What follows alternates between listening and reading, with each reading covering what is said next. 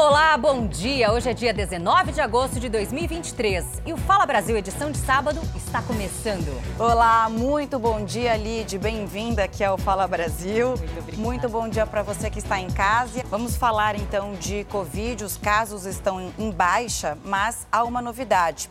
O Ministério da Saúde confirmou que o Brasil registrou o primeiro caso da subvariante Eris da Covid.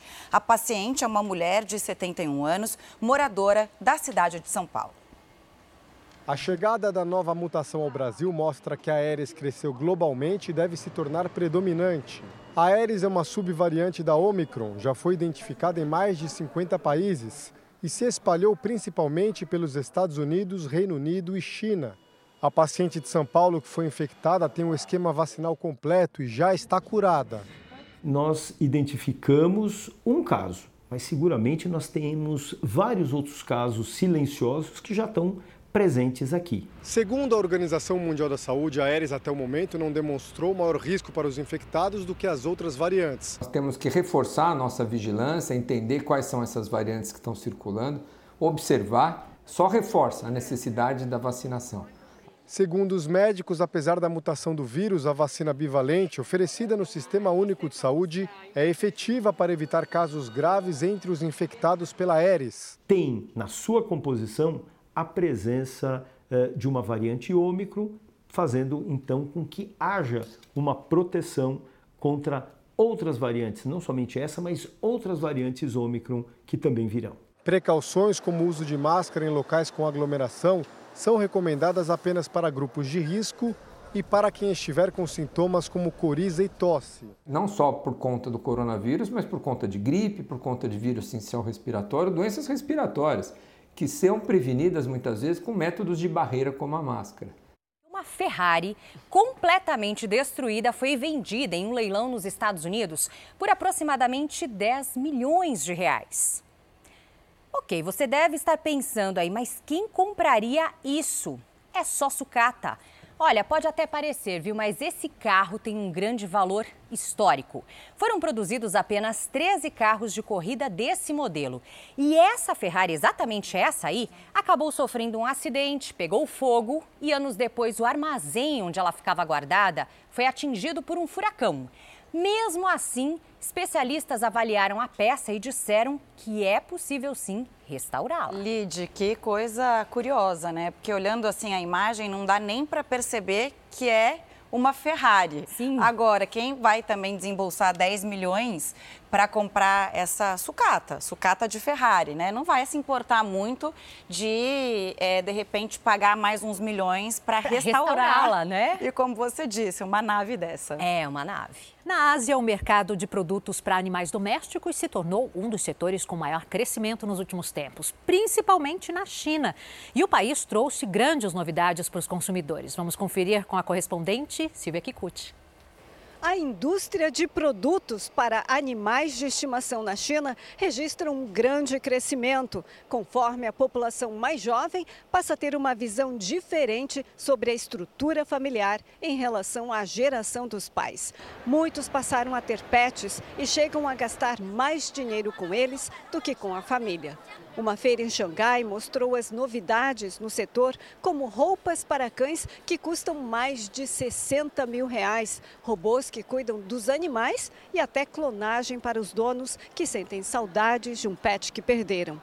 Ao contrário da economia geral que encolhe, o mercado de animais de estimação prevê um crescimento de quase 70% até 2025. De Tóquio, Silvia Kikuchi. De volta ao Brasil, o hacker Walter Delgatti Neto foi ouvido mais uma vez pela Polícia Federal. Ele reafirmou as acusações feitas durante a CPI do 8 de janeiro sobre um suposto plano do ex-presidente Jair Bolsonaro para fraudar as eleições. O hacker Walter Delgatti Neto detalhou a reunião que teve com o ex-presidente Jair Bolsonaro. O encontro para falar sobre a segurança das urnas eletrônicas aconteceu no Palácio da Alvorada no ano passado. O hacker também apresentou os contatos que manteve com a deputada federal Carla Zambelli, do PL de São Paulo. Segundo o advogado dele, um áudio que comprovaria o envolvimento de uma assessora da deputada foi entregue aos investigadores. A gravação também detalharia os pagamentos feitos para que Delgatti invadisse os sistemas de dados do Poder Judiciário. Eu não posso revelar o conteúdo do áudio, mas ele, ele prova que Walter prova de maneira contundente de que Zambelli efetuava pagamentos para Walter Delgatti. O telefone dele que foi apreendido tem os contatos de todas essas pessoas que ele conversou. Tá? E fotos, inclusive fotos dele dentro da casa de Carlos Zambelli. Delgatti também teria apresentado à Polícia Federal a descrição de uma sala do Ministério da Defesa. Lá ele teria se reunido com técnicos militares para elaborar um relatório sobre as urnas eletrônicas usadas na eleição do ano passado. O hacker reafirmou aos investigadores que Bolsonaro queria desacreditar as urnas para interferir nas eleições, que ofereceu proteção para que Delgatti assumisse um suposto grampo contra o ministro Alexandre de Moraes. Já o advogado do hacker afirmou que é impossível provar o conteúdo da conversa entre Delgatti e Bolsonaro. E disse ainda que vai pedir a liberdade provisória do cliente, que corre risco de sofrer um atentado na prisão. O hacker deve passar este fim de semana preso na Superintendência da Polícia Federal em Brasília. Uma ligação seguida de uma boa proposta pode parecer vantajosa financeiramente, mas em muitos casos inclui um empréstimo consignado que você não quer e muitas vezes nem sabe que foi feito. Exatamente, Camila. É por isso que as reclamações sobre contratações de empréstimos indesejados dispararam. A Áurea é aposentada. Por telefone, recebeu a oferta de um cartão de crédito para ter desconto em farmácias. Aí, quando eu contratei esse cartão, é que eu soube, que eu vi, né? Depois foi creditado na minha conta, que eu vi que era um empréstimo consignado, coisa que eu não desejava fazer. Até conseguir cancelar o que ela não pediu, ficou meses assim, pendurada ao telefone. Para falar que não reconhece transações realizadas em sua conta, digita 1. No empréstimo consignado, as parcelas são descontadas automaticamente do salário ou então do benefício do INSS, no caso de aposentados e pensionistas. Ao mesmo tempo em que a modalidade é considerada vantajosa por ter menores taxas, tem dado dor de cabeça para muita gente.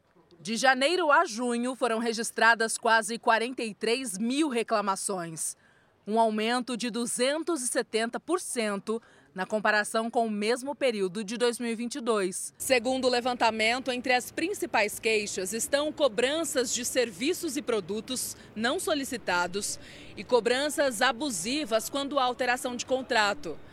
Especialistas alertam, na maioria das vezes, a abordagem é feita pela internet ou por telefone. Aí a conversa do funcionário da instituição financeira pode convencer o cliente ou induzi-lo a aceitar o produto. Os idosos são as principais vítimas. Então, a dica que se pode passar é que o consumidor, quando for fazer qualquer tipo de contrato, contratar algum produto ou algum serviço, se dirija a uma agência bancária e contrate esse serviço de maneira presencial. Na semana passada, a Câmara dos Deputados aprovou um projeto de lei que prevê multa para bancos que fizerem empréstimos sem autorização. A proposta ainda vai para votação no Senado. Para evitar novos problemas, a Áurea decidiu. Tanto assédio para o aposentado que eu, hoje eu sou traumatizada. Eu não atendo o telefone que eu não conheço de jeito nenhum. Novas informações sobre o desaparecimento de um investigador em São Paulo. Segundo a polícia, antes de sumir, ele foi visto em um baile funk. O Douglas Dias está ao vivo e tem mais detalhes. Oi, Douglas, bom dia. Sobre o carro dele encontrado vazio, o que já se sabe, hein? Bom dia, olha, esse carro estava vazio mesmo e foram colhidas só as digitais dele. O carro estava a 36 quilômetros do local dessa festa. Né? O veículo foi encontrado em Perus, na zona norte da capital paulista, e esse baile funk, onde o policial teria passado durante quatro horas, aconteceu em Paraisópolis, na Zona Sul. A polícia também revelou que este homem estava de férias e ele trabalhava também como motorista de aplicativo. Inclusive, no dia em que desapareceu, ele fez diversas corridas. Esses passageiros foram localizados pela polícia, foram ouvidos e disseram que não notaram nenhum comportamento estranho dele. Foi o pai dele que, na verdade, procurou a polícia, dizendo que o filho sofre de transtorno bipolar.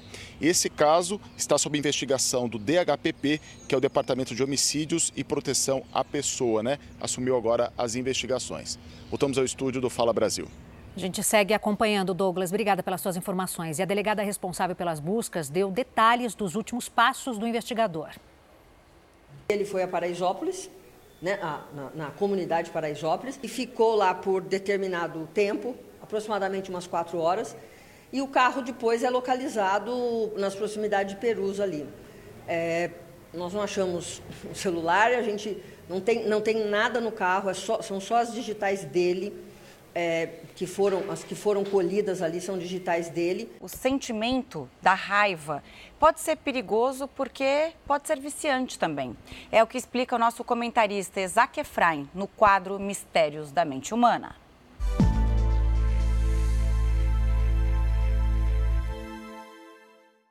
Algumas pessoas, em função do seu metabolismo, da sua fisiologia, têm um nível baixo de energia psíquica. São aquelas pessoas que têm uma certa tendência a cair em depressão.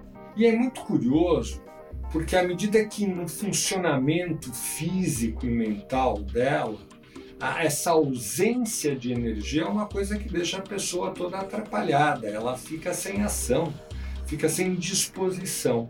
Algumas pessoas, não são todas, algumas pessoas encontram na raiva a energia que eles precisam para tocar a vida. Aposto que você conhece alguém que é assim.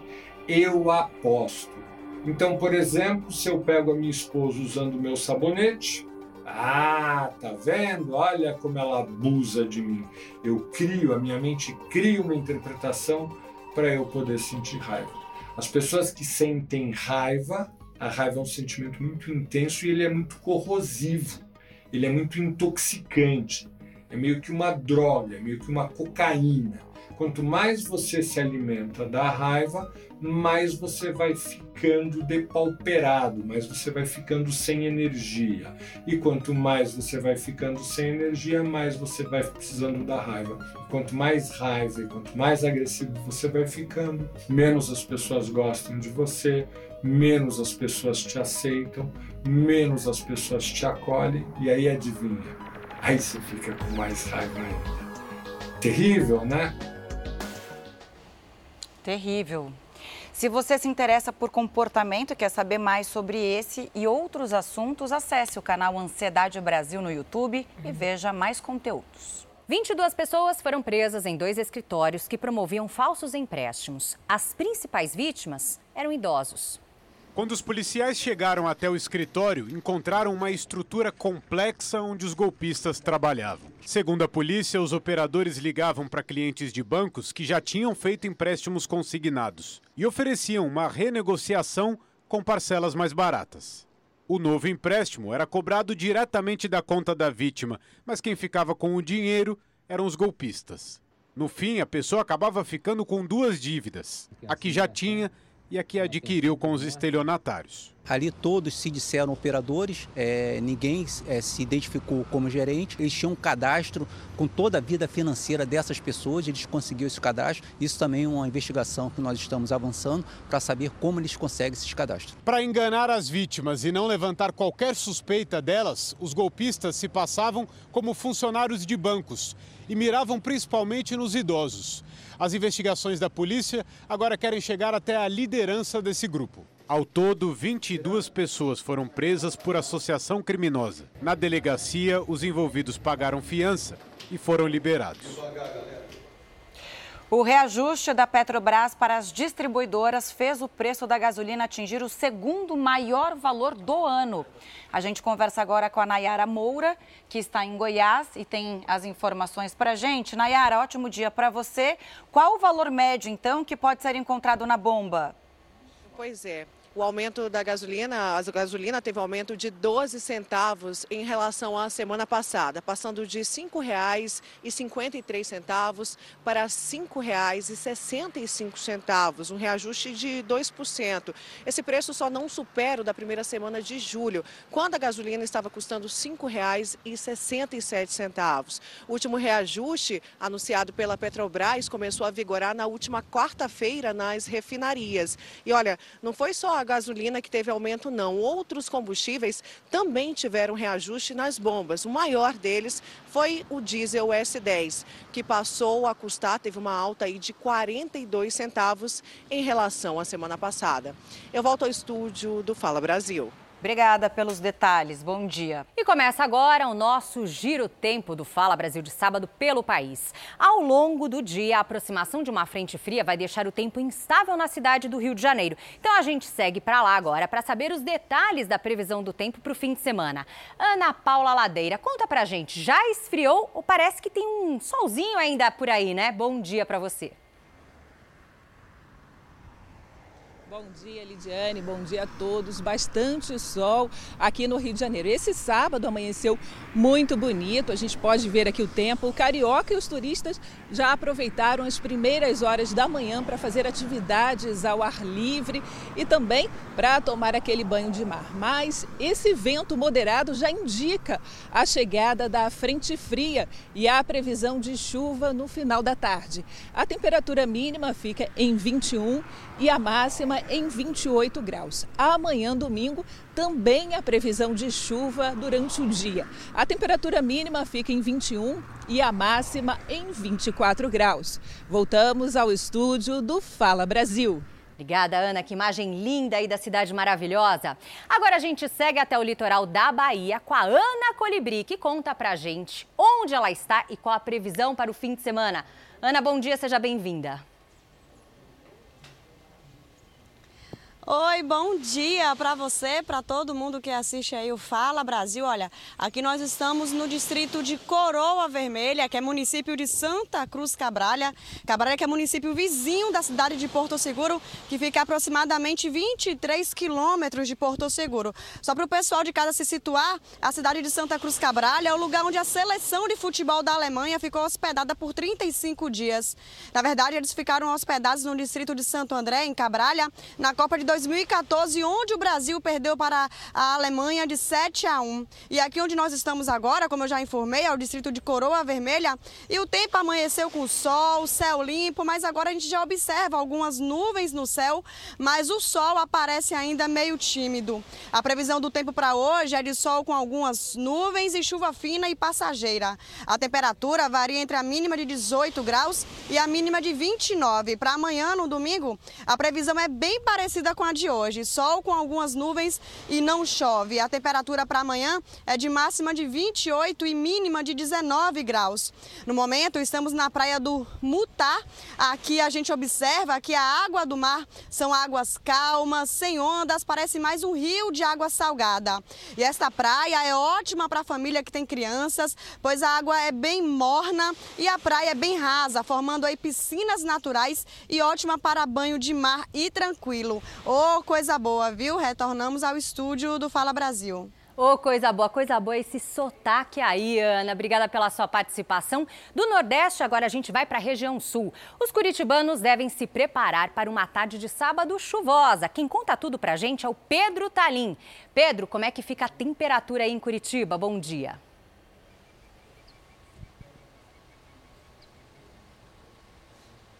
Isso mesmo, bom dia Lid, bom dia a todos que estão acompanhando o Fala Brasil. Neste momento 13 graus, friozinho aqui em Curitiba e ainda aquele ventinho gelado que deixa tudo ainda mais frio, principalmente que nós estamos aqui no Parque Tanguá, um dos pontos turísticos da capital. E a gente tem aqui essa fonte, então muita água atrás da gente, aí vem aquele vento gelado e ainda vem mais água por aí, aí da chuva. Como vocês podem ver, tempo bem fechado, nuvens carregadas, então a qualquer momento tem possibilidade de chuva. A previsão ali diz que até pode chegar a 19 graus, mas com chuva. Amanhã, temperatura muito parecida, mas durante a tarde a chuva deve ser ainda mais forte. Então, quem tem planos aí de sair nesse final de semana, já tem algo marcado, não pode esquecer o guarda-chuva, a capa de chuva e também um casaco, porque o clima friozinho aqui, típico de Curitiba. Voltamos agora com o estúdio do Fala Brasil.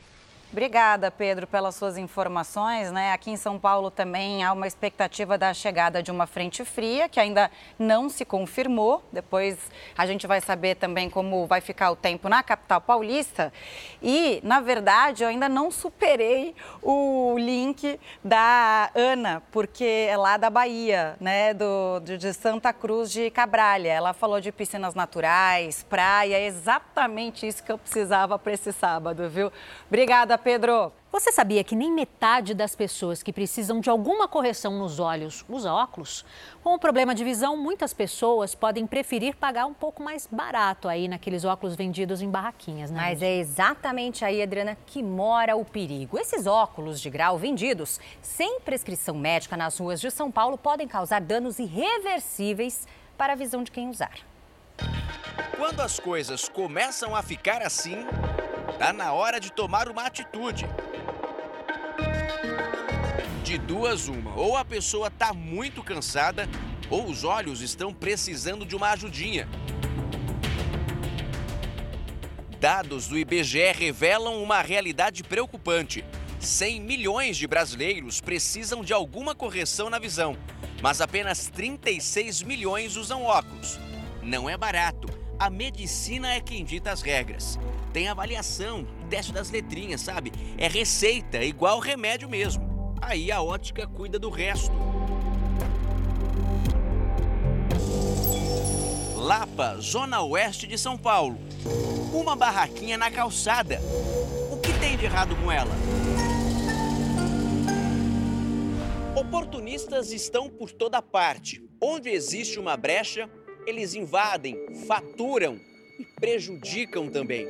Hoje nós vamos mostrar como agem os vendedores de óculos piratas em São Paulo. O preço baixo pode até dar aquela sensação de bom negócio e a visão pode até melhorar nos primeiros dias de uso, mas é a longo prazo que mora o perigo. Uma venda sem regras ou sem procedência, sem fiscalização, pode acarretar em sérios prejuízos aos olhos, que vão pagar um alto preço no futuro. Nos aproximamos na banquinha e a informação chama a atenção. Óculos para leitura, eles dizem. Ô, amigão, aqueles óculos para leitura você não tem não, né? Tudo isso aí, ó, na sua frente. Ah, isso aqui? Que acha dessa? Ah, né? Tá marcando aqui? Dois e meio, três, dois. dois e meio. Posso comentar um aqui? Se tem grau, não tem conversa. Só uma ótica pode vender.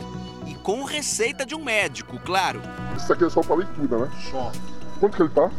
25. Tem para perto, para longe e conforme aumenta o grau, sobe o preço. O óculos sempre deve ser prescrito por um médico oftalmologista que tem que ter um deve ter uma receita e deve ser feito em locais adequados, em óticas que sejam padronizadas, em que tenham uma boa qualidade da lente. Os óculos que são vendidos em barracas tá? são óculos que não têm um grau correto, então nós não sabemos se o grau do olho direito do olho esquerdo é igual. A gente não consegue saber qual que é o material daquela lente, se aquela, se aquela lente está filtrando os raios ultravioleta que são, podem ser nocivos para os nossos olhos. Seguimos agora para Florianópolis com o repórter Paulo Metlin para saber como é que está o tempo por lá.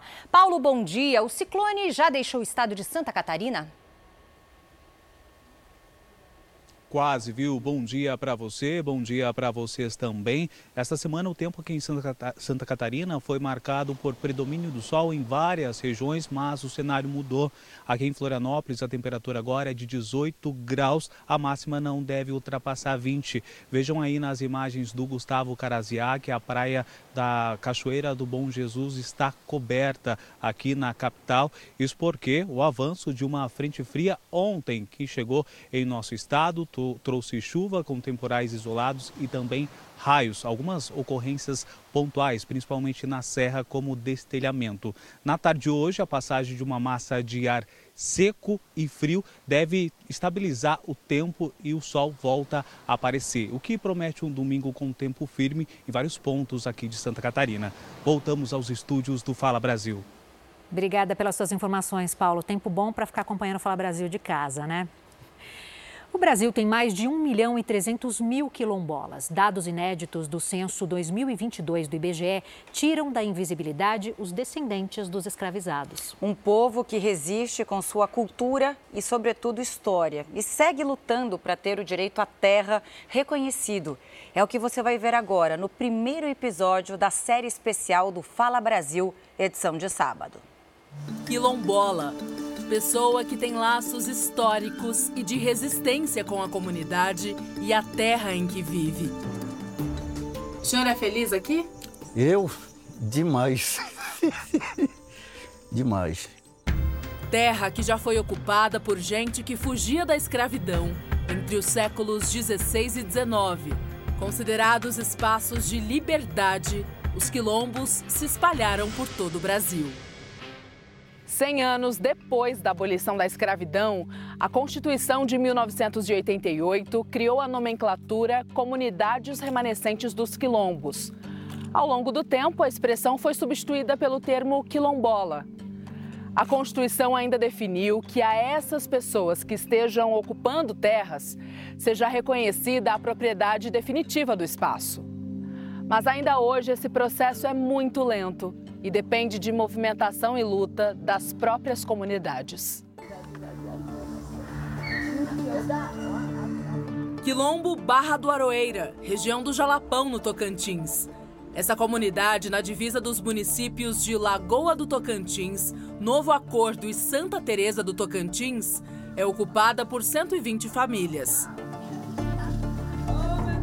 Os moradores reivindicam o reconhecimento de 62 mil hectares de terra, uma área correspondente a um quarto do tamanho da cidade de Palmas, capital do estado.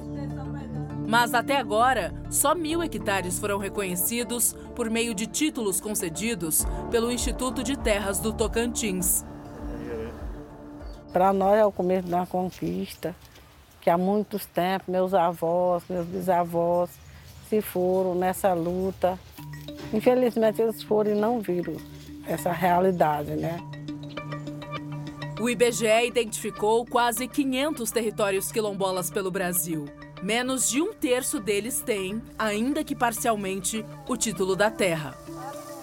É uma grande honra quando eu tenho na minha casa, ou quando eu vou para uma reunião com o povo quilombola, que a gente reflete sobre o, direito dos quilombolas. É o maior desejo que a gente tem, a gente pôr direito nosso em nossas mãos e a gente executar ele. Para a gente hoje, eu acho que um dos maiores desafios que, que daria uma dignidade para todas as comunidades é você ter direito ao seu território, ao seu lugar de trabalho, seu lugar de poder viver bem. Porque se você tem o seu território, você tem tudo. Ubatuba, litoral norte de São Paulo. Aqui resiste uma importante comunidade tradicional, o Quilombo da Fazenda. Para mim, é, o Quilombo é um lugar muito importante. É o meu lugar, é a minha origem. 80 famílias têm suas casas cercadas por cachoeira, trilhas e um espaço conhecido como Casa da Farinha. Só que hoje em dia só a roda d'água funciona e virou até ponto turístico da cidade. Mas a roda d'água hoje ela já não fabrica mais essa farinha para nós. porque não podemos plantar. A área do Quilombo tem 494 hectares e está cercada pelos limites do Parque Estadual da Serra do Mar, que foi criado em 1970. Desde a oficialização dessa área de proteção, foram impostas restrições às práticas ancestrais da comunidade, como construção de casas, pesca artesanal e plantio. Em 2005, o Quilombo da Fazenda foi reconhecido pela Fundação Palmares instituição governamental responsável por cuidar da cultura de influência negra no Brasil. Esse é o primeiro passo para conseguir a titulação da terra. O nosso território quilombola era de 3.883 hectares e a gente foi abrindo mão, abrindo mão. Hoje o nosso território ele é de 494 hectares através de uma cartografia. Enquanto os moradores do quilombo da fazenda aguardam uma decisão judicial, eles encontram maneiras para manter tradições. Os meus pais ainda fazem farinha, eles vendem por encomenda, porque não pode ter plantio em grande escala. Então, o que tem é para consumo e se alguém encomendar, faz, mas é pouco. Graziela e a família têm uma pequena casa de farinha. Antes de a mandioca chegar ao fogo nesta casa de pau a pique, há bastante trabalho. São muitas etapas. Primeiro, raspar a mandioca. Depois, lavar. Peneirar. Pôr em uma prensa. Passar de novo na peneira. E, enfim, torrar. Então, todo dia na mesa do quilombola tem a farinha de mandioca, faz parte da nossa culinária. Embora não seja mais a principal fonte de renda da família, a farinha de mandioca segue sendo sinônimo de ancestralidade. Por que, que é tão boa essa farinha? O que, que tem? Qual que é o segredo? Ah, é orgânica, é natural, é tradição, é história, cultura. Então tá no nosso dia a dia. Então o que é bom a gente compartilha, a gente divide. A cada quilinho de farinha que você tá levando, a gente tá levando a nossa história. E ainda na culinária, o ovo faz parte da alimentação do brasileiro. São muitas as receitas e tem gente que não abre mão de uma gema mole quase crua. Só que o ovo mal cozido pode trazer um risco à saúde, a salmonela. Frito, cozido ou como omelete. Tem quem não abre mão de comer pelo menos um ovo por dia. Ah, cozido, salada, batido, refogado. Todo jeito? Todo jeito dá para fazer. Todo dia. E cê, que jeito que você gosta de fazer ele assim? Frito, omelete, no pão. Só que o ovo mal cozido pode ser um risco à saúde. Frito eu prefiro com a gema molinha, que eu gosto de comer com pão. Aí eu gosto que fique molhadinho, sabe? A gema crua. Só aquela douradinha embaixo e ele bem cru em cima. Costume de vó, né? Então aí a gente gosta assim.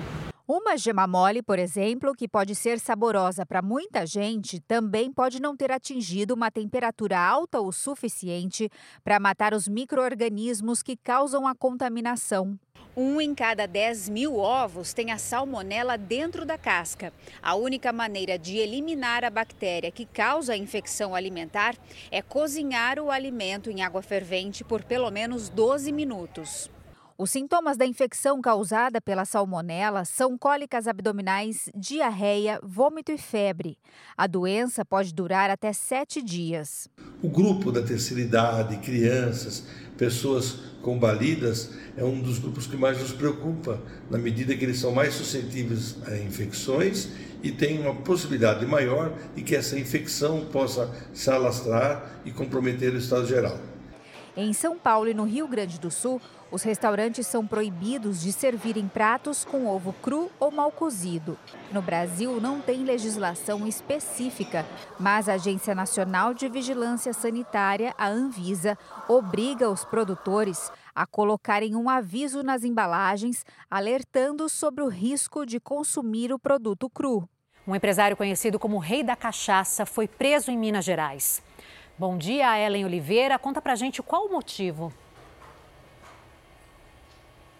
Bom dia, Adriana. Bom dia para você que nos acompanha. Antônio Eustáquio Rodrigues foi condenado em junho deste ano pelo crime de estupro e pegou uma pena de 15 anos de prisão. Desde então, ele estava foragido e foi preso agora em um apartamento aqui no centro de Belo Horizonte, onde nós estamos. Desde junho, ele estava na lista de foragidos da Justiça. Bom, o empresário é famoso por ter fundado uma grande cachaçaria em Minas Gerais no ano de 1980. Antônio chegou a ser considerado o maior produtor de cachaça do país, com rótulos da bebida premiados internacionalmente. Voltamos ao estúdio do Fala Brasil. Vamos para mais um Giro Tempo pelo país. A gente segue agora ao vivo lá para Salvador para conversar com a Cris Cambuí, que tem as informações da previsão do tempo por lá. Oi, Cris, bom dia para você. Parece que está muito bonito aí, como sempre, né? Oi, Adriana, bom dia para você, bom dia para quem acompanha a gente aqui no Fala Brasil. Tá muito bonito sim. Eu vou pedir para o meu cinegrafista mostrar para vocês aqui como que está o nosso, nosso cenário aqui de fundo. Realmente, o, a previsão do tempo é de céu claro a parcialmente nublado aqui em Salvador para este fim de semana. A probabilidade de chuva de hoje gira em torno aí de 20%, amanhã de 10%. Isso quer dizer o que para a gente? Que vai dar praia, viu, Adriana? Inclusive, convido vocês também, se quiserem dar um pulinho aqui em Salvador para dar um mergulho nesse mar maravilhoso, o convite está feito. Mas essa é a previsão. As temperaturas devem variar entre 22 e 29 graus Celsius e a gente fica com essa imagem lindíssima aqui de Salvador. Eu volto com vocês aí. Voltamos ao estúdio do Fala Brasil. Ô, oh, Cris, que vontade de aceitar teu convite, viu? Mas aproveita aí para mim. Obrigada, ótimas imagens, dia lindo lá em Salvador. E a gente vai agora para a capital da Amazônia saber como está o tempo por lá. A Priscila Gama também já está aqui comigo e conta para gente. Muito calor por aí, está mais fresquinho. Bom dia.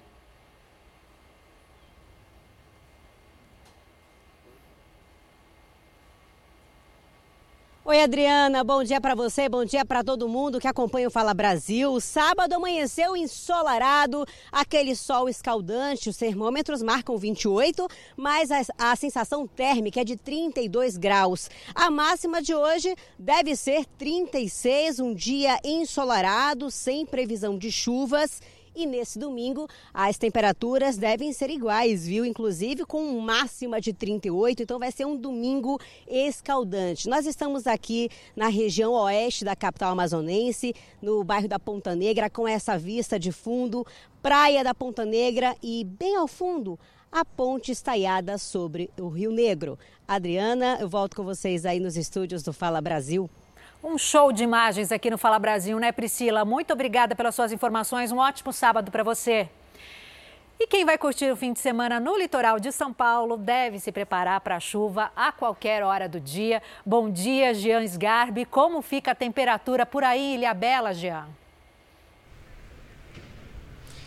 Olá, Adriana, bom dia para você e para todos ligados no Fala Brasil. Falar isso com um clima desse parece até mentira, mas a chuva deve chegar sim aqui em Ilha Bela, que tem aí o Festival do Camarão fazendo um baita de um sucesso. Para comer o pessoal não vai ter problema, mas para ir para a praia vai ter sim problema, porque o sol deve permanecer apenas na manhã deste sábado. Hoje à tarde o tempo já deve virar e a chuva chega forte, inclusive com rajadas de ventos de até 70 quilômetros por hora aqui na ilha. Muito importante reforçar também o pessoal de casa casa que no domingo vai chover o dia inteiro. Tempo encoberto, né? Com, aquelas, com aqueles períodos, né? Intercala período de chuva fraca e depois período é, de estiagem. Já o mar fica agitado e pode prejudicar o serviço de travessia de balsas aqui entre Ilhabela e São Sebastião. No sábado, temperatura máxima de 25 e mínima de 19. Já no domingo, 24 de máxima e 18 de mínima. Quem estiver na ilha tem que aproveitar amanhã de sábado para curtir uma prainha. Voltamos ao estúdio do Fala Brasil.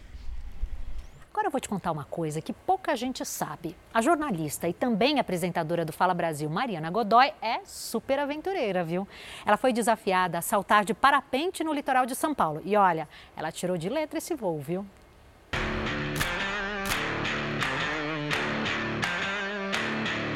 Haja coragem. Desça a Serra do Mar rodeada pela natureza uma viagem de pouco mais de uma hora até a praia. São Vicente, pertinho de Santos, e é só subir o morro do Voturuá, quase 200 metros. E já tem gente no céu, de um lado para o outro. voando de paraglider ou parapente. Os dois. Paraglider é nome inglês, parapente é nome francês. E é muito seguro, né? Ao contrário seguro, do que as pessoas seguro. pensam. Fazer em lugar adequado, rampas homologadas, com um profissional homologado, respeitando as condições, o risco é zero. A Thaís ganhou um voo de presente da família. E eu passo a dica para ela. Não pode refugar. Tá? Tô tentando. Não, Não, pode não posso mais desistir. desistir agora. Ali na beiradinha. Agora já tô aqui. É, vai ser uma delícia. O Issan voa com a Thaís. E ela fez um voo suave e muito tranquilo. Eu também vou fazer um voo duplo com uma pessoa super experiente. Júlio Esteves pilota avião, helicóptero e é um dos precursores do paraglider no Brasil. Ele tem mais de 40 anos de prática e milhares de voos. Urubu é bom presságio, né? Sim. O urubu é, é o gosta de nosso- pegar esse vento quente, né? Sim, que- essa o- o térmica. Urubu, urubu é o nosso mestre. O piloto tem que te passar confiança. Eu conheço o Júlio há 30 anos. Foi quando eu voei pela primeira vez. Se tem vento de frente e urubu voando, dá para decolar. E uma outra vantagem de voar aqui em São Vicente, além do visual, que é belíssimo, é que o pouso é logo ali na praia, muito pertinho da rampa. O resgate é muito fácil de fazer e muito rápido para voltar a subir para a rampa. Dá para fazer vários voos, se você quiser. Já vi 10 voos no mesmo dia. De tão perto que é o pouso da rampa. Então vamos lá. Você meio que veste essa cadeirinha. Capacete na cabeça, bem ajustado, e uma câmera na mão. Só sei que em poucos segundos sinto o vento me levantando. E pronto, estamos voando. O voo é muito suave. Nós vamos assim de um lado para o outro. Tráfego intenso aqui em cima. A gente demora então um pouquinho para pousar porque o asfalto é quente e aí o ar sobe. A gente ganha sustentação quando a gente passa por cima da avenida. Passar assim, pertinho dos prédios e em cima do trânsito na avenida, é a única parte que dá uma certa aflição. E conforme a gente vai se aproximando do chão, a gente sente que o vento perde a força, a gente vai ficando mais pesado. Essa imagem tá bem legal, mostrando bem a avenida e o trânsito lá embaixo. A gente contornou os prédios.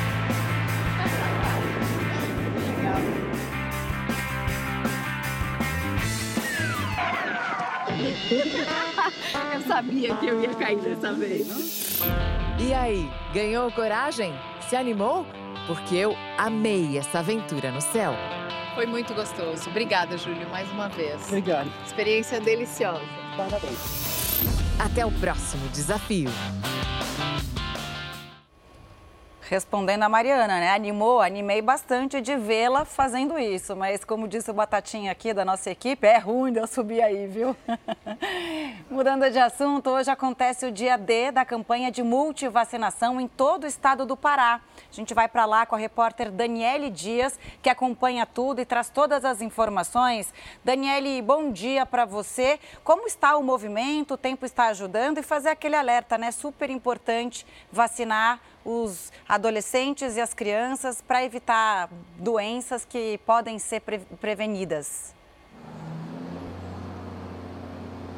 Com certeza, Camila, bom dia para você, bom dia a todos. Olha, aqui em Belém, por enquanto, a movimentação está bem tranquila, viu? A gente está, por exemplo, agora em frente a uma unidade de saúde que fica aqui perto do centro de Belém e vocês podem acompanhar que realmente por aqui está uma tranquilidade só. Na capital paraense foram disponibilizados mais de 40 postos de saúde, né, para que a população possa ir procurar e receber esse imunizante. E no caso, como você disse, o público-alvo são crianças e adolescentes com menos de 15 anos que estão né, com a carteira de vacinação atrasada. A intenção do poder público é justamente ampliar essa cobertura vacinal, já que a procura ainda está muito baixa. E essas vacinas aqui no Pará disponíveis eh, são para contra a poliomielite, sarampo, difteria, tétano, coqueluche coqueluche, febre amarela, hepatite B, entre outras doenças. Então fica aí realmente essa convocação para a população aqui no estado, já que o tempo está bem bonito até para sair de casa. Volto com você. Mais de duas mil pessoas morreram neste ano no Haiti por causa da violência entre gangues. O levantamento foi feito pela Organização das Nações Unidas. O órgão chegou a pedir uma intervenção militar internacional no país. A medida é apoiada pelos Estados Unidos. O Brasil liderou uma missão de paz no Haiti durante 13 anos. Apenas na última quinta-feira, 30 pessoas morreram durante um conflito entre as gangues locais. Chegou a hora de viajar mais uma vez pelo Brasil. Vamos dar uma respirada né, nessa manhã de sábado. Vamos para Brasília para saber como está o tempo. Quem está com a gente é a Vanessa Lima. Vanessa, bom dia. Hoje está um pouquinho frio, estou vendo pela sua roupa, né? Bom dia, Camila. Tava mais frio mais cedo, tanto que eu tava com um casaco um pouquinho mais quentinho, só que já esquentou. Você acredita que agora os termômetros estão marcando já 27 graus aqui na área central de Brasília? Nós estamos na Praça dos Três Poderes e a secura também está castigando o brasiliense, viu? Umidade do ar tem baixado bastante, chega ali perto dos 20%, até melhorou um pouquinho nos últimos dias. A gente até percebe que no céu já tem bastante nuvens. Passou uma época aí com sem nuvens no céu, aquele tempo muito seco. Tem que sempre andar com uma garrafinha de água do lado, porque essa secura, essa baixa umidade do ar aqui nessa região central do Brasil acaba castigando sim os moradores. Hoje os termômetros marcaram uma mínima de 16 graus e a máxima pode chegar aos 31 graus. Ali por volta do meio-dia, uma da tarde, fica muito quente sim aqui na capital federal. E amanhã deve esquentar um pouquinho mais, viu? Temperatura máxima prevista para domingo em Brasília é de 32 graus. Voltamos ao estúdio do Fala Brasil. Céu claro e duas estações no mesmo dia, né? 16 graus e depois temperatura já subindo. Obrigada, viu, Vanessa, pelas informações. Vamos agora falar de São Paulo. O Parque da Água Branca está promovendo neste final de semana um evento com muita história, cultura também. É uma caminhada onde os visitantes vão poder conhecer várias curiosidades sobre o local. Olha lá quem está com a gente, é o Rafael Ferraz. Eu achei que eu ia virar aqui para o telão e já encontrar o Rafael de roupa de esporte, mas não, ele está social. Rafael, bom dia para você. A atividade é gratuita? Errei no look com certeza, né, Camila? Bom dia para você também, para quem nos acompanha. Atividade sim gratuita, o Parque da Água Branca, que fica aqui na região central, região oeste da capital paulista, gente, é totalmente gratuito, viu? É só chegar e poder participar das atividades. Esse passeio que a Camila ficou interessada, que ela vai vir depois de meio-dia para cá para poder fazer aqui esse passeio, ele começa, gente, de nove e meia da manhã. E aí você pode chegar, pode buscar lá no início, tem um pessoal que fica com um crachá. Logo logo do parque, a logomarca, para poder você fazer essa identificação. A Ana, que é a coordenadora desse projeto, está aqui com a gente, explica é, qual, qual é o objetivo, o que, que a pessoa pode aprender com esse passeio. Bom dia. O objetivo do passeio é compartilhar com os visitantes, com os frequentadores, um pouco da história do parque, da história do bairro, que é um patrimônio cultural histórico aqui da cidade do estado de São Paulo. Legal. E amanhã também, agradecendo a Ana pela nossa entrevista, tem passeio também a partir das nove e meia. Camila, estava esperando que ia ter um cavalo aqui para poder montar, para poder falar aqui pro Fala Brasil, mas eu lembro que hoje e também amanhã a temperatura fica na casa dos 17 até os 25 26 graus. A São Paulo, que a gente viu ontem, estava um calor danado, né, menina? Só que hoje e amanhã o tempo, vai, o tempo vai ficar assim, um pouco nublado. Mas é bom se hidratar, pegar uma água de coco ou uma água mineral, porque a gente sabe que aqui em São Paulo a gente não dá para ficar sem hidratação. Tanto a questão da garganta, quanto também as vias respiratórias. E aí, convite feito? Tá aceito, Camila? Tá aceito, convite feito, né? Assim que sair aqui do estúdio, dá para passear bastante. Sábado tá começando só, né, Rafael? Obrigada, viu, pela essa dica é importantíssima é, de programação para esse final de semana. Bom, agora chegou a vez de a gente saber como está o tempo na capital dos capixabas. Vamos falar com Alex Pandini. Alex, bom dia. Tá dando praia em Vitória? Bom dia, Camila. Bom dia a todos do estúdio, a todos que assistem ao Fala Brasil. Tá dando praia sim, viu, Camila? É, a meteorologia diz que é o ar seco e o sistema de alta pressão. Em outras palavras, tá calor. A temperatura está subindo, vai chegar a 32 graus aqui na capital do estado. A gente está aqui em Vila Velha, que é a cidade irmã de Vitória, aqui na Praia da Costa. O pessoal não perdeu tempo, veio para a praia, a temperatura tem oscilado muito, né? A noite fez 18 graus aqui na região serrana, aqui próximo, chegou a fazer 13 graus, mas lá também vai subir a temperatura, vai chegar a 31. E o tempo vai ficar assim, com poucas nuvens, muito bom para uma praia. Tem um pessoal aqui na, na beira da pedra, não sei se dá para mostrar, aproveitaram também para fazer uma pescaria. Então vai ser assim o final de semana praticamente todo, somente no final de domingo, no início da noite, é que vem uma frente fria lá para a região sul, um pedacinho da região serrana, talvez chova por lá. O tempo está assim, não tem cara de inverno aqui no Espírito Santo, não. Voltamos aos estúdios do Fala Brasil. O Play Plus acaba de disponibilizar para os assinantes a série original O Mundo Fora do Meu, com uma incrível expedição à Antártida, um dos locais mais remotos e intocáveis do planeta. São três episódios com os bastidores de uma viagem de 14 dias, cheios de aventuras no continente gelado temperaturas baixíssimas e uma paisagem basicamente de montanhas de gelo e água. Mas para estar aqui é preciso ter coragem. São enfrentadas as piores condições meteorológicas marítimas do mundo. As ondas podem passar dos 10 metros. Uma equipe da Record TV foi convidada a viver a experiência do extremo. Um lugar incomparável.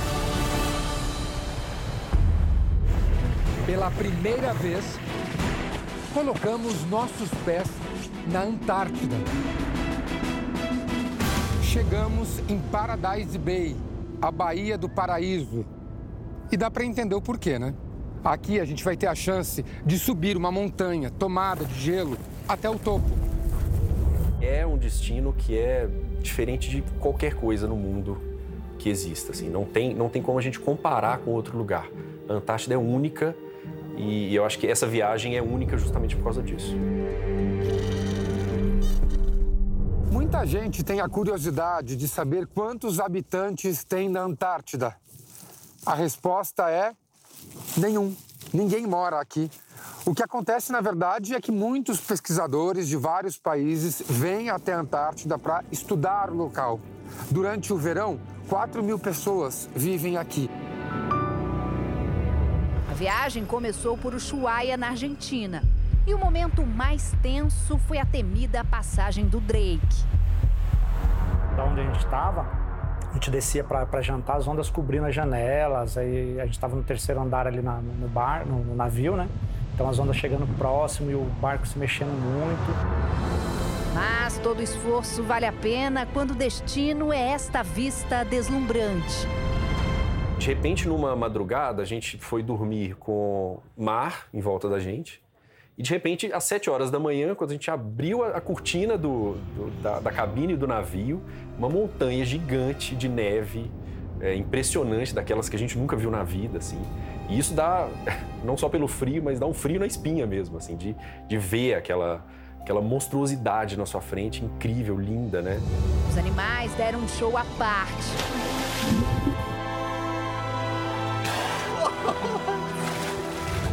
Aqui, quem nos recepciona é essa foca de Wedel, bem preguiçosa. A espécie pode passar dos 3 metros e pesar mais de 600 quilos. De repente surgem as estrelas. Enormes e exuberantes. As baleias dançam no mar gelado. O repórter Marcos Reis se jogou na água congelante do oceano. Me veio na cabeça, puxa, eu cheguei tão longe. Eu estou num lugar que com certeza muita gente gostaria de ter essa oportunidade que eu estou tendo aqui. E, e, o único jeito das pessoas de casa experimentarem essa sensação é me acompanhando também. Então eu vi que aquele era um momento único. Então eu criei um pouquinho de coragem, me joguei e fui com medo mesmo. Numa jornada entre diversão e trabalho para capturar as melhores imagens, muitos desafios encarados pela frente. O repórter cinematográfico teve dificuldade para caminhar sobre a neve fofa. Como eu ficava com a câmera aqui, tinha que ficar olhando para o LCD. Então não conseguia olhar para a trilha da neve. E toda hora eu pisava fora, afundava. A viagem é uma experiência de vida que eu acho que jamais terei outra igual. Um trabalho em conjunto guiado pelo sonho de estar aqui. Que tal contemplar o pôr do sol às 11 horas da noite? Foram mais de 40 horas de gravação.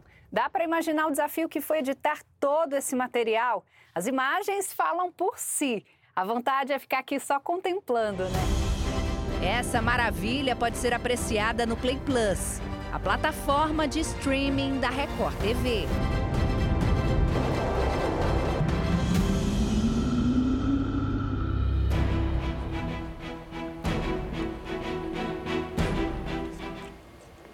Claro que você não vai perder, né? Para assistir ao conteúdo completo da série original O Mundo Fora do Meu, acesse playplus.com.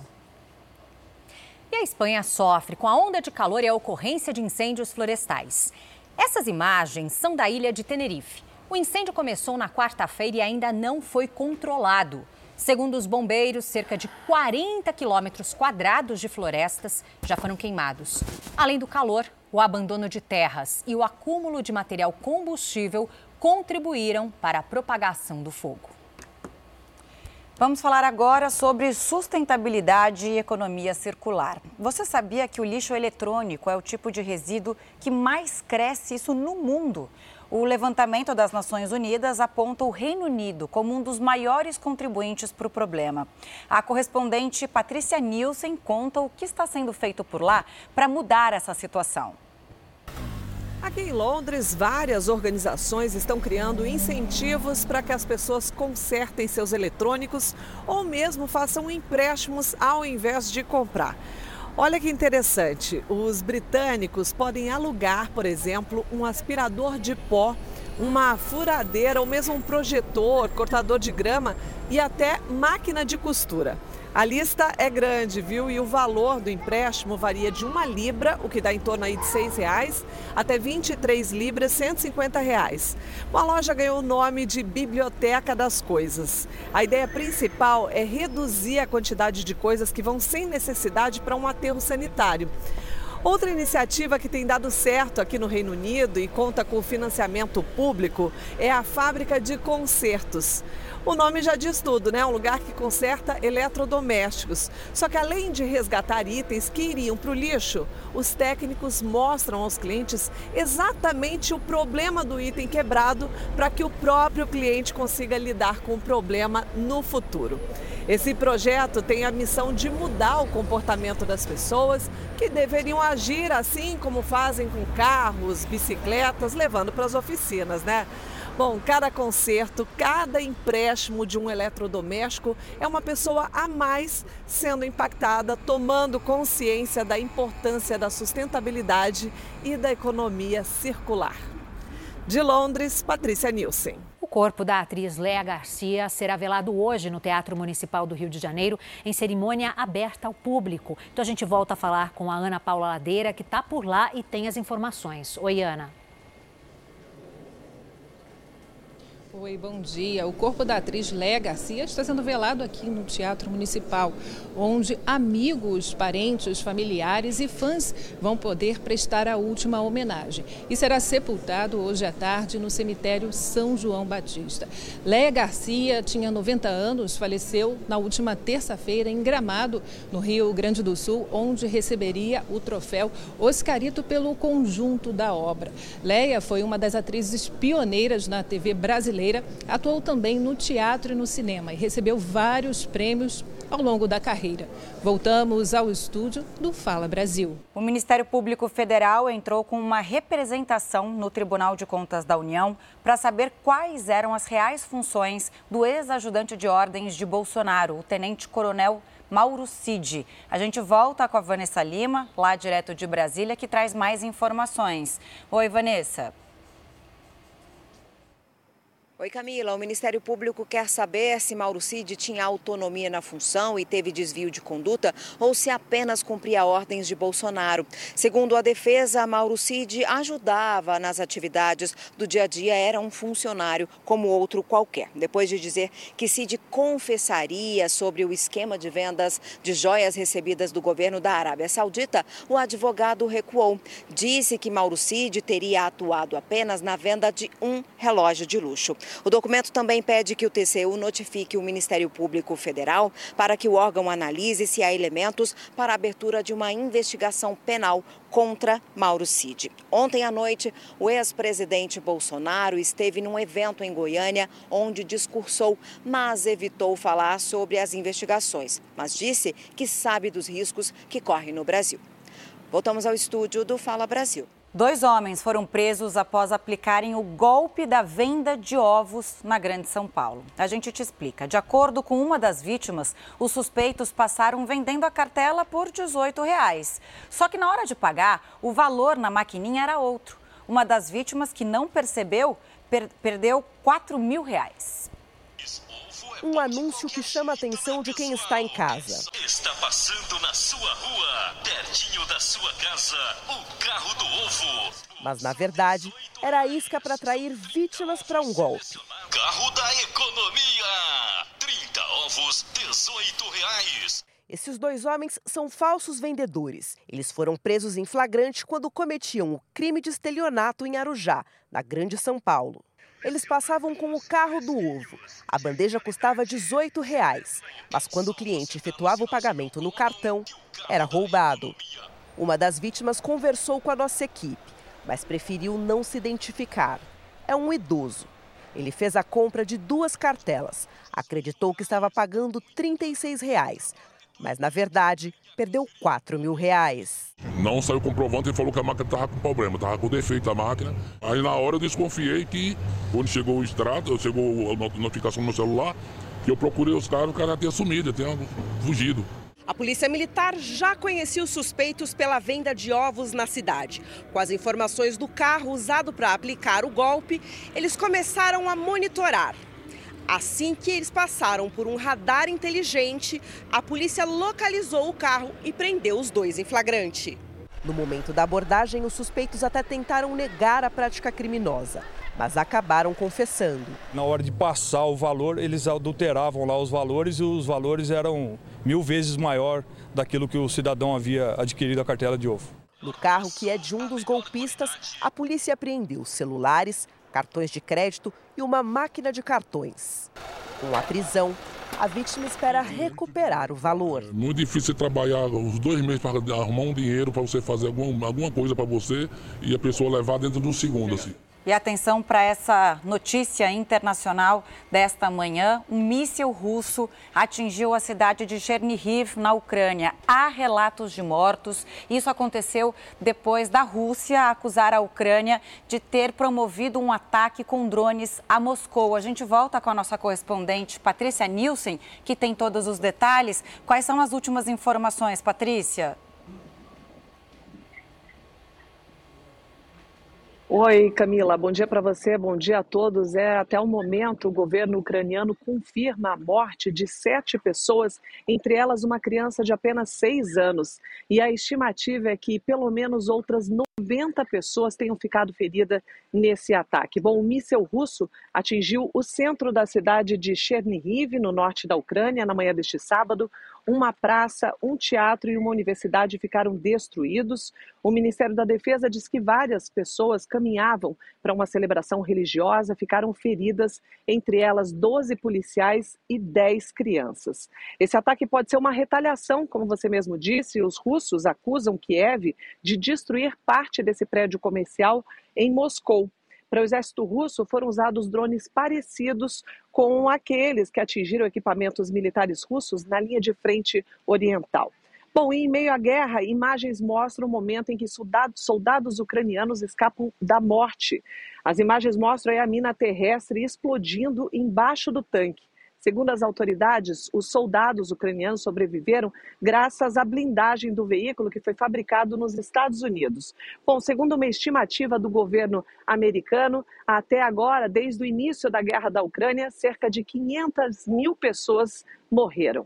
Eu volto aos estúdios do Fala Brasil. Obrigada, Patrícia. Terminou um dos mais longos julgamentos de assassinato no Reino Unido. Uma enfermeira foi condenada pela morte de sete bebês em um hospital da Inglaterra. Lucy Letby, de 33 anos, está presa desde 2018. Segundo a promotoria, os bebês foram envenenados com doses de insulina, injeções de ar e ainda sofreram agressões físicas. Em alguns bilhetes encontrados dentro de casa, Lucy diz que matou de propósito as crianças por não ser boa o suficiente para cuidar delas. Mas durante o processo, a defesa da enfermeira negou todas as acusações. As famílias das vítimas disseram que acreditam que a justiça foi feita. Uma mulher morreu depois de tomar vários litros de água num curto espaço de tempo. Essa notícia surpreendeu muita gente, né, Lid? Que nem imaginava que o excesso de água pudesse fazer mal à Eu saúde. fui uma delas, viu, Camila? Olha, segundo especialistas, o correto é fazer o cálculo de quanto se deve beber conforme a idade e o peso de cada um. A partir daí, aí sim, a hidratação só faz bem. A Júlia tem 11 anos e muita sede. Desde pequenininha sempre gostou de água. Ela tem copos espalhados pela casa toda. Teve um aniversário que eu fui, lá não tinha água. Eles tiveram que pegar da torneira, essas coisas, para eu poder beber. E eu fiquei desesperada porque não tinha água, não tinha refrigerante. A garota é inspiração dentro de casa. Eu me forço a tomar água, ela não. Mas tem gente que é diferente da Júlia. Eu bebo de vez em quando só. É uma coisa que eu me forço a beber. Mas Não gosta? Não. A Daisy tem consciência da importância deste líquido precioso. Você se sente mais disposto. Inclusive até é, a questão de, de até, até pensar. A água, ela melhora muito a disposição. A água é essencial para construção muscular, principalmente idosos, porque um- 70% do nosso músculo é água. Então é muito importante a gente ter uma estrutura muscular muito boa para evitar queda, para evitar qualquer problema de mobilidade, enfim. E a água também é muito importante porque hidrata a pele, hidrata o cabelo. De acordo com a Organização Mundial da Saúde, a quantidade ideal para o consumo é de 2,5 litros por dia para um homem de 70 quilos e 2,2 litros para uma mulher de 58 quilos. O cálculo da necessidade de cada um é feito pela multiplicação de 30 a 40 ml para cada quilo, no caso de pessoas saudáveis. Na internet existem calculadoras que indicam o quanto de água cada pessoa deve beber por dia. Basta indicar o peso e a idade. No meu caso, eu deveria beber 3 litros por dia. Dona Maria Emília bebe normalmente 2 litros. Fizemos o cálculo da necessidade do corpo dela. Vamos calcular quanto é que dá? 1,8, ó. Ah, então. Então é doido. Mais ou menos o que a senhora bebe por dia. O seu Homero bebe 3 litros por dia, mas a calculadora indicou uma necessidade diferente. Um litro e meio de água por dia. O senhor está tomando o dobro. Tô bebendo a mais. Mas tá bom, tá? Se tá fazendo bem, né? Claro. Aí você tá vendo o corpício, né? Tá bem, tá fininho, tá bem. Mas cuidado! Em caso de desidratação, beber água demais em um curto espaço de tempo pode fazer mal. Nos Estados Unidos, uma mulher de 35 anos morreu depois de beber quase 2 litros em apenas 20 minutos. Segundo esta endocrinologista, o que aconteceu é muito raro. Foi muita água em pouco tempo, o problema foi esse. Se for, fosse 2 litros em uma hora, o rim com certeza daria conta. Causar a morte não é comum. O que mais acontece com o excesso de água são náuseas, dor de cabeça e cansaço. Apesar destes casos, que não são comuns, o recomendado é ingerir a quantidade adequada de água para cada um em pequenas porções distribuídas ao longo do dia. A água é necessário só em situações que a pessoa está desidratada, ao invés dela tomar água de uma vez, o ideal é ela tomar aos pouquinhos, bem devagarzinho. Você é daqueles que não abre mão de uma sobremesa, come doces quase todos os dias? Então presta atenção. Uma pesquisa feita nos Estados Unidos mostra que o consumo excessivo de açúcar é considerado vício e pode ser comparado, inclusive, ao vício em álcool e cigarro. Olhando para uma vitrine de doces assim, fica difícil resistir. Quase todos os dias eu, eu, eu como um docinho. Agora, no inverno, esse consumo é maior. Eu sinto mais necessidade de doce. Ah, é sempre um docinho depois do almoço. Qual que vai? Aí, normalmente, chocolate, melhor opção. É tanta opção que é quase impossível recusar. Hoje a gente escolheu um brigadeiro mesmo, que é o tradicional e a gente gosta muito. Prazer, assim, né? Você dá uma descansada, uma parada, você vai mexer no celular, fazer uma coisa que você gosta. É esse sentimento, assim, de descanso, né? Depois de comer ali, você dá um, uma parada. Na casa da Silvia e da Ana Luísa tem doce todo dia. Não sei fazer brigadeiro, não tem leite condensado. Mas assim, sempre tem um chocolatinho, uma balinha. A menina já fica esperando a sobremesa. Sempre que termina de almoçar ou jantar, tem um docinho aqui nessa casa. Mas aí a meta é, come uma vez, doce uma vez na semana só. Um docinho assim, seja a hora que for, enche os olhos e dá água na boca. Pode até parecer inofensivo, mas o consumo excessivo de açúcar é considerado vício comparado inclusive ao vício em álcool e cigarro. Foi o que revelou um estudo do Instituto de Pesquisa Biomédica da Virginia Tech, nos Estados Unidos. O consumo do açúcar ativa uma área do cérebro que libera a dopamina. Dopamina é um neurotransmissor que está interligado com a sensação de recompensa.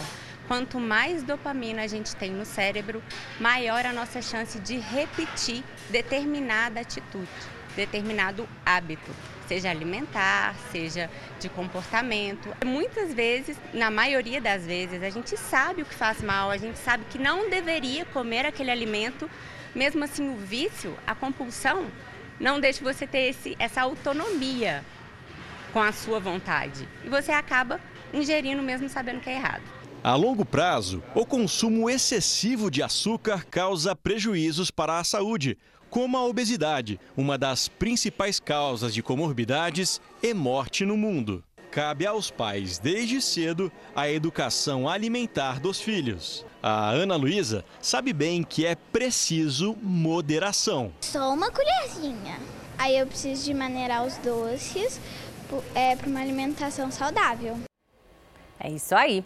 Bom, e acontece neste final de semana o Festival da Cultura Coreana em São Paulo. Quem está por lá é o Douglas Dias ao vivo e mostra pra gente os detalhes. Douglas, além da música da Coreia do Sul, tem muita comidinha por aí, né? Ô Lidiane, tem sim, ó. Vou começar primeiro aqui com o meu bondinho coreano. É fluente que eu acabei de aprender, chama Annyeonghaseyo. Acho que falei direitinho. É um baita festival aqui no Bom Retiro, no centro de São Paulo, comemorando 60 anos da imigração coreana no país. Tem dança, tem música, olha só, acabou de começar e tá lotado isso daqui. Muita, muita, muita barraca de comida, tá vendo isso aqui, ó? É fila, todo mundo já entrando na fila aqui para experimentar porque tem muita comida e comida diferente. Eu vou mostrar para vocês um pouco dessa culinária tradicional, só que eu tenho uma cola aqui do meu lado que na verdade é a apresentadora oficial desse evento, que é a Isabela Silva. Os nomes são complicados, né, Isabela? E você me ajuda aqui rapidinho. Ajudo sim. Então vamos começar. Aqui a gente tem versões de rua e versões tradicionais para rua. Esse primeiro é o chicken mayo, que é frango com maionese. O segundo, ele é bulgogi, que é carne marinada de boi. O terceiro é um prato muito tradicional, muito popular na Coreia, que é esse bibimbap, que é um mix de arroz com legumes. E por último aqui a gente tem o jeyu bokumbap, que é arroz misturado com essa panceta de porco apimentada. Agora, vocês acham que coreano não come hot hot dog come, só que é muito diferente do que a gente conhece. Esse daqui, ó, é o famoso hot dog coreano. É uma salsicha dentro, certo? Ele tem uma massinha de arroz? É um hot dog no palito. A massa ela é empanada normal e frita. E aí tem um molinho de pimenta aqui. Esse daqui eu vou provar. Olha só.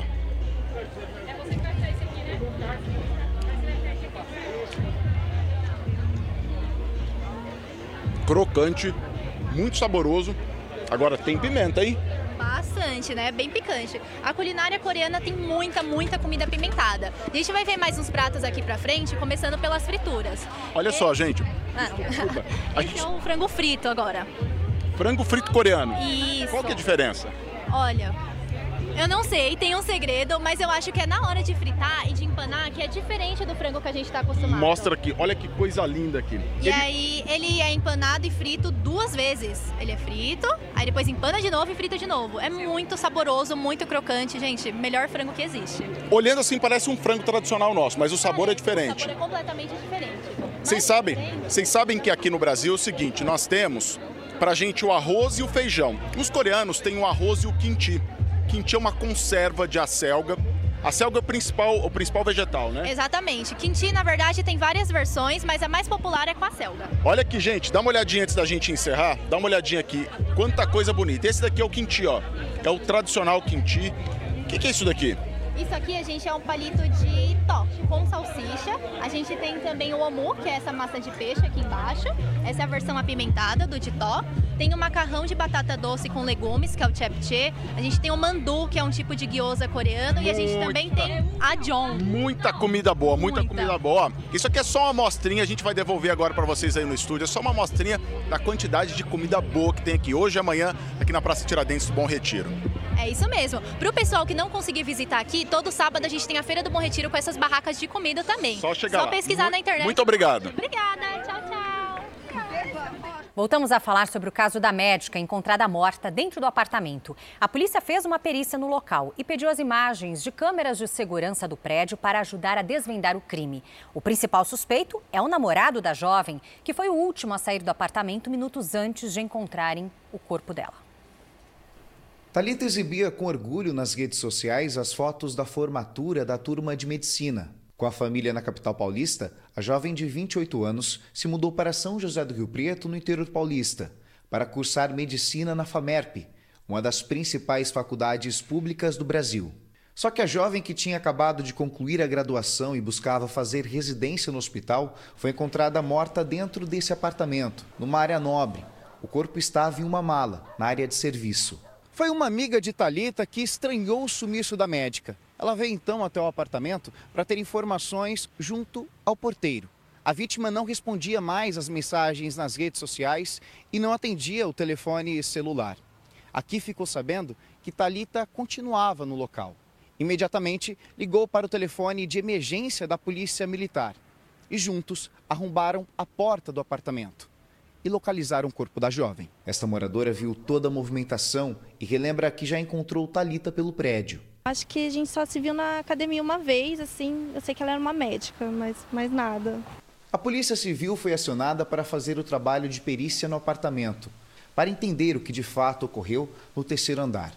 Antes do corpo ser retirado do local, peritos desceram com pertences da jovem em uma sacola. O delegado responsável pelo caso, Alceu Oliveira Júnior, optou por não gravar entrevista. Os amigos, enquanto a perícia era feita, permaneceram à recepção. Emocionados, tentavam se consolar diante da partida precoce e de forma trágica da médica. Em nota divulgada à imprensa, a FAMERP disse que lamenta a morte de Talita. A jovem fez parte da turma 49. O texto ainda se solidariza com os familiares, amigos e colegas da jovem. Todas as imagens já foram cedidas à Polícia Civil. Acredita-se que a jovem tenha sido morta entre a madrugada da sexta-feira ou logo pela manhã. Na noite da quinta-feira, ela foi vista vindo à portaria para pegar uma entrega de comida que solicitou por meio de aplicativo. Outro detalhe é que na madrugada, algum morador relatou barulhos vindos do apartamento. A Polícia Federal encontrou 3 milhões e 200 mil reais em dinheiro vivo em operação contra esquema de propina na Universidade Estadual de Roraima. Uma pilha de notas de 50 e 100 reais estava escondida em sacos de lixo na casa do irmão de um empresário suspeito de participar do esquema em Boa Vista. Os agentes obtiveram informações que indicariam o saque de um possível pagamento de propina relacionado à contratação de uma empresa de engenharia vencedora de uma licitação no valor de 16 milhões de reais pela Universidade Estadual de Roraima. Em nota, a universidade, olha só a quantidade de dinheiro que foi apreendido, né? Em nota, a instituição diz que não recebeu nenhuma comunicação oficial da Polícia Federal ou da Justiça, mas está à disposição para colaborar no que for necessário. Notícia urgente: os três tripulantes de um helicóptero que desapareceu na última quarta-feira no interior do Amapá foram encontrados com vida agora de manhã. A operação de resgate na Amazônia ainda está em andamento, já que a área é de difícil acesso. Estavam a bordo o piloto, um mecânico e um engenheiro da FUNAI. A aeronave é usada para fazer atendimentos médicos em aldeias da região. Assim que o resgate acabar, os sobreviventes devem ir para o hangar da capital Macapá. Muito obrigada pela companhia. Ótimo dia. Mais notícias ao vivo daqui a pouco, a partir da uma da tarde, no Balanço Geral. Você fica agora com The Love School. Um ótimo dia.